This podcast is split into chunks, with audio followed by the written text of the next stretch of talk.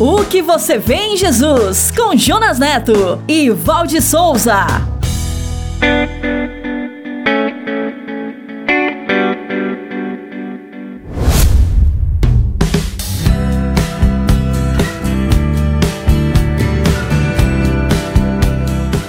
Olá, está na hora de mais um episódio da série O que você vê em Jesus. Estamos muito felizes por você estar conectado conosco. Sejam bem-vindos, seja bem-vinda, Val. Olá, Jonas, tudo bem com você? Sabe, Val, esta série é uma jornada para responder à pergunta: O que eu faço para herdar a vida eterna? Acredite, esta é uma pergunta que já foi feita por gente de tudo quanto é classe, inclusive até por você. Por isso é que podemos dizer que a sua resposta tem tudo a ver com o que você vê em Jesus. E se você quiser nos conhecer melhor, rever e compartilhar este episódio, acesse o site podcast.soboasnova.com.br. Estamos também no youtube.com barra no Spotify, na Apple e no SoundCloud. Então já sabe, é só acessar, assinar nossos canais e compartilhar. Antes de começarmos o episódio de hoje, vamos chamar o nosso parceiro, o pastor Paulo Matos, com a série Minuto, hoje com o tema Baleias. Um minuto com o pastor Paulo Matos. Os noticiários modernos estão falando esses dias sobre as baleias que vêm lá do Ártico e vêm para as águas de Santa Catarina, para aquele mar caliente e lá não tem os predadores, as orcas que vêm comer os filhotes das baleias. Então as baleias ficam numa boa ali e as pessoas ficam admiradas. Nossa, a baleia aqui. Pois é. Será que você pode ser um mar calmo, tranquilo, com águas quentes? Para abrigar as pessoas que estão fugindo de alguma coisa, de algum lugar, de alguma pessoa, de algum fato do passado? Eu gostaria de ser este mar para você. Eu não sei quantas pessoas você poderia abrigar como Santa Catarina abriga com suas águas quentes e mortas as baleias que vêm procriar. O que você vê em Jesus?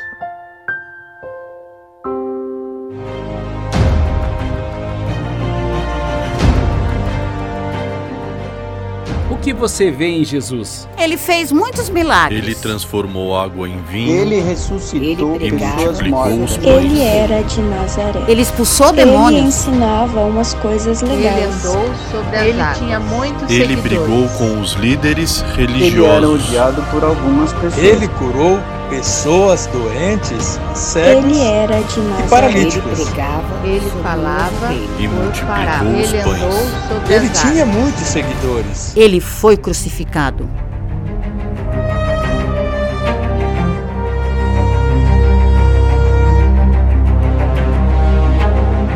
O que você vê em Jesus? Esta é uma jornada sobre o Evangelho. O Evangelho como você nunca viu antes.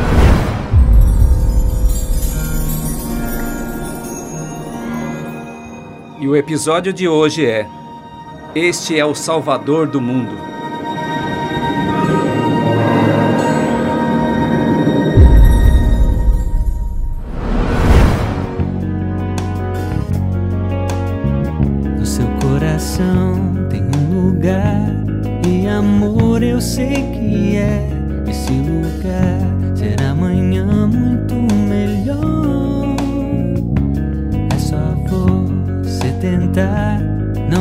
Precisar chorar. Nesse lugar não tem mágoa nem tristeza.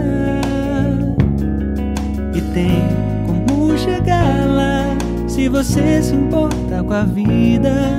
Um lugar maior, um lugar melhor. Cure o mundo, faça um lugar melhor pra você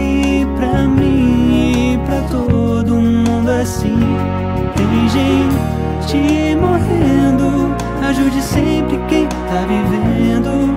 Faça um mundo melhor pra você e pra mim.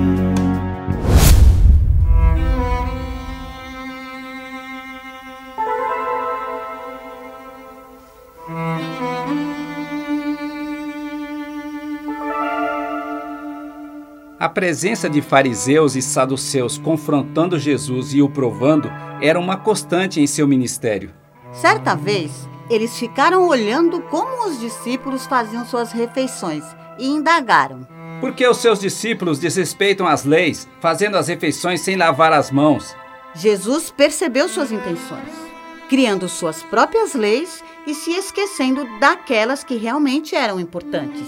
Disse-lhes: Ouçam isto, prestem atenção. Não é o que vocês comem que contamina a vida, é o que sai de vocês que é a verdadeira contaminação. Jesus explicou que esta contaminação era aquilo que vem de dentro, que vem do coração da pessoa. São os maus pensamentos, as imoralidades e obscenidades, os roubos e os assassinatos, o adultério e a cobiça, a depravação e a bebedice, o olhar maldoso e a calúnia, o engano, a arrogância e a insensatez. Todas essas coisas são as que realmente nos contaminam, segundo Marcos escreveu no capítulo 7. Eles também insistiam em pedir ao Mestre um sinal do céu, uma prova de quem ele era. E Jesus lhes respondeu: Vocês conhecem muitas leis, não é? Mas não sabem interpretá-las. Vocês são uma geração má e devassa, que está sempre em busca de sinais e maravilhas. Mas eu lhes digo, eu lhes digo que o único sinal que eu posso lhes dar é o sinal de Jonas. Jesus estava se referindo sobre o processo de sua morte e ressurreição, mas eles não entenderam. A sós com seus discípulos, Jesus recomendou que eles ficassem de olho no fermento dos fariseus e saduceus, se referindo aos ensinos equivocados que eles semeavam, conforme está em Mateus capítulo 16.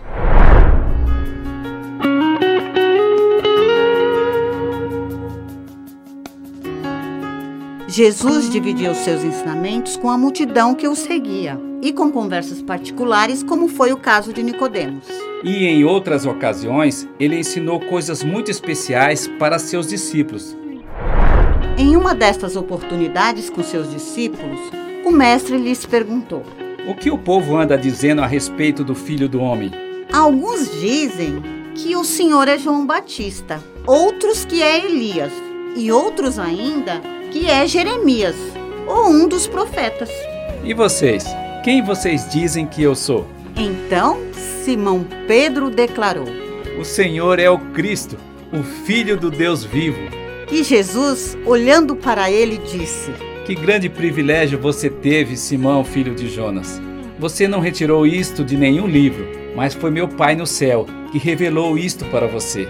Esta era uma revelação clara de sua identidade, mas ele pediu para que eles guardassem isto em segredo e não dissessem nada a ninguém.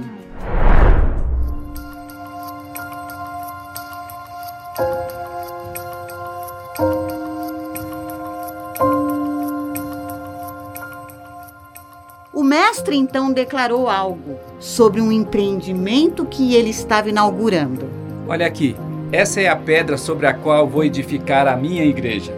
Uma igreja tão exuberante e tão cheia de energia que nem as portas do inferno serão capazes de obstruir o seu avanço.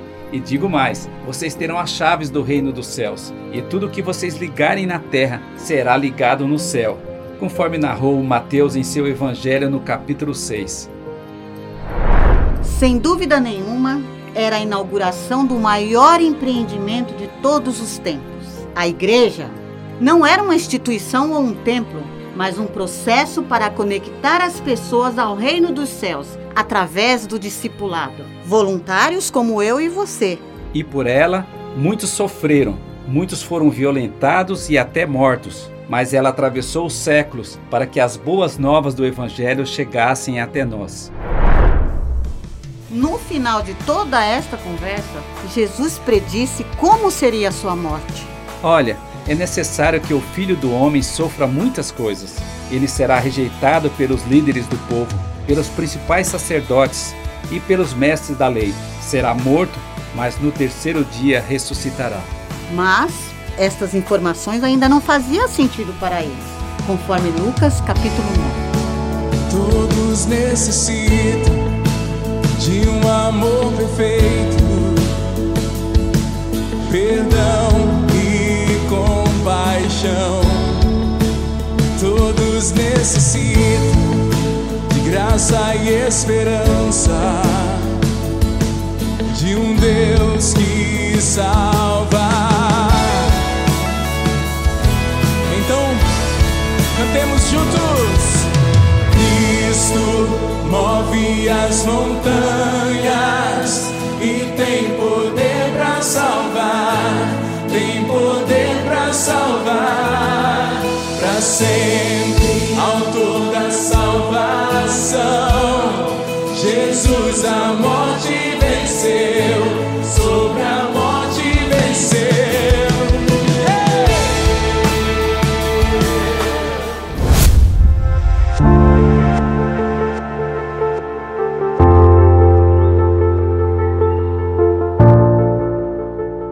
Em outra ocasião, Jesus e seus discípulos deixaram a Judéia em direção à Galiléia, e ele optou pelo caminho que passava por Samaria, onde havia um povoado chamado Sicar, perto do campo de Jacó. Esse caminho não era usado por judeus, porque eles odiavam os samaritanos. Afinal, quem eram os samaritanos? Os samaritanos eram um povo mestiço que vivia em Samaria, uma região montanhosa do Oriente Médio, remanescente da tribo de Israel. Por causa de sua idolatria, eles foram conquistados pelo rei da Assíria por volta do ano 720 a.C. O Império Assírio deportou alguns samaritanos para outras partes do império e também mandou pessoas de outras nações conquistadas por eles para viverem em Samaria. Esta mistura de etnias provocou muitos casamentos entre os judeus que permaneceram em Samaria com pessoas pagãs. E isto era proibido pela lei de Moisés, e por isso os judeus odiavam os samaritanos e não os consideravam como judeus. Os samaritanos passaram a ter suas próprias leis e acreditavam que o local correto de adoração a Deus era no Monte Gerizim, em Samaria, e não no Templo de Jerusalém. No tempo de Jesus, os judeus evitavam a todo custo qualquer contato com os samaritanos, porque os consideravam impuros.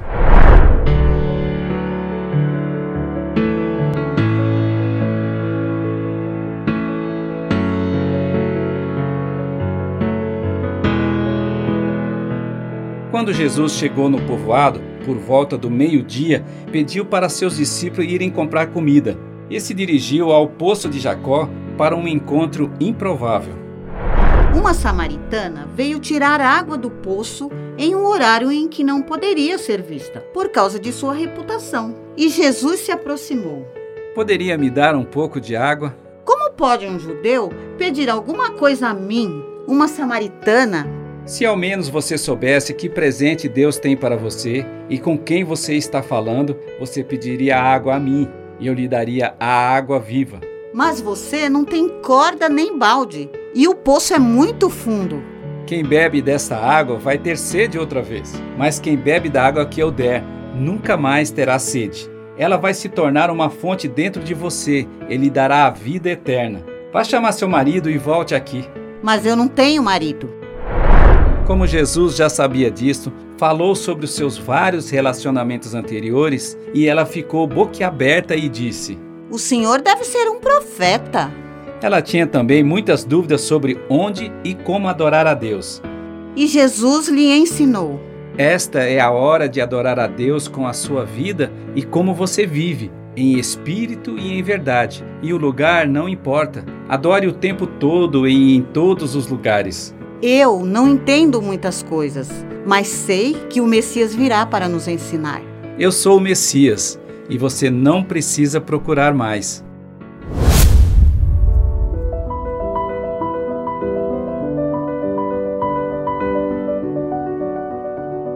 Aquela conversa com Jesus trouxe transformação e libertação para aquela mulher. Ela deixou o vaso de água para trás e correu até o povoado e anunciou: Venham, venham conhecer o homem que sabe tudo a meu respeito. Será que ele não é o Messias?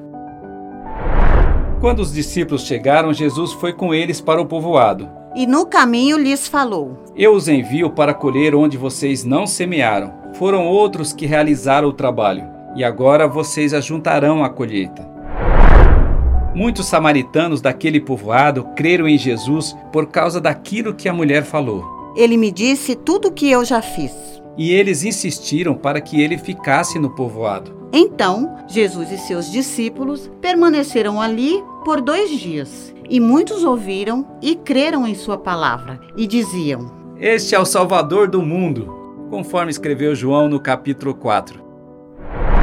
Algum tempo depois, quando Jesus estava com a multidão e os discípulos, disse: Se alguém quiser me seguir, negue-se a si mesmo, tome sua cruz e siga-me. Se tentar se apegar à sua vida, a perderá. Mas se abrir mão de sua própria vida por minha causa e por causa das boas novas, a salvará. Qual a vantagem em conquistar tudo e perder a si mesmo? O que vocês teriam para dar em troca de sua alma? Marcos, capítulo 8.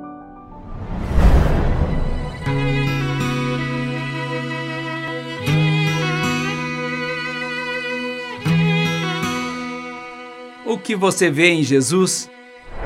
Os fariseus e saduceus só viam sob a ótica das suas próprias leis. Muitas pessoas tinham dúvidas a seu respeito e só o viam como um profeta. Mas Pedro viu e declarou: Tu és o filho do Deus vivo. Os discípulos viram o Mestre lançando o maior empreendimento de todos os tempos, a Igreja, e também predizendo como seria sua morte e ressurreição. A mulher samaritana teve um encontro improvável com Jesus e viu a revelação das coisas mais importantes de sua vida. Os samaritanos viram e ouviram as palavras do Mestre e disseram: Este é o Salvador do mundo. Muitas pessoas não o viram. E muitas pessoas iriam seguir o Mestre, sendo a igreja e proclamando a salvação.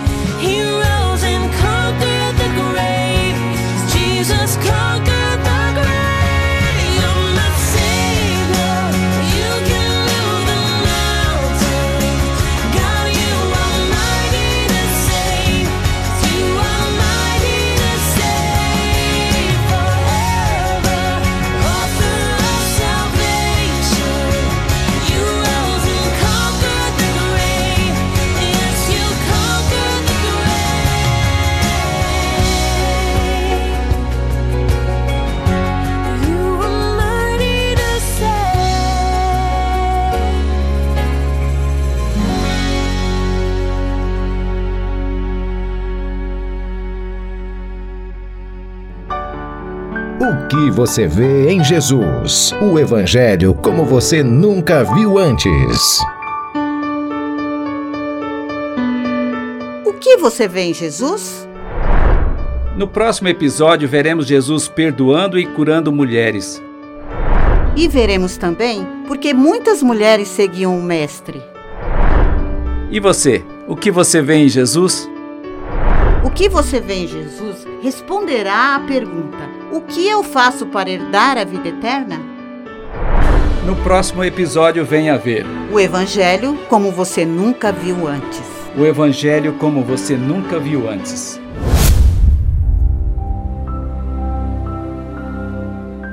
Meu Pai, bondoso tu és, nós te louvamos porque a graça da salvação em Cristo Jesus nos alcançou. E por esta graça e em nome de Jesus, nós declaramos uma bênção sobre a vida de todos os nossos irmãos que estão nos ouvindo. E todos nós dizemos: Amém.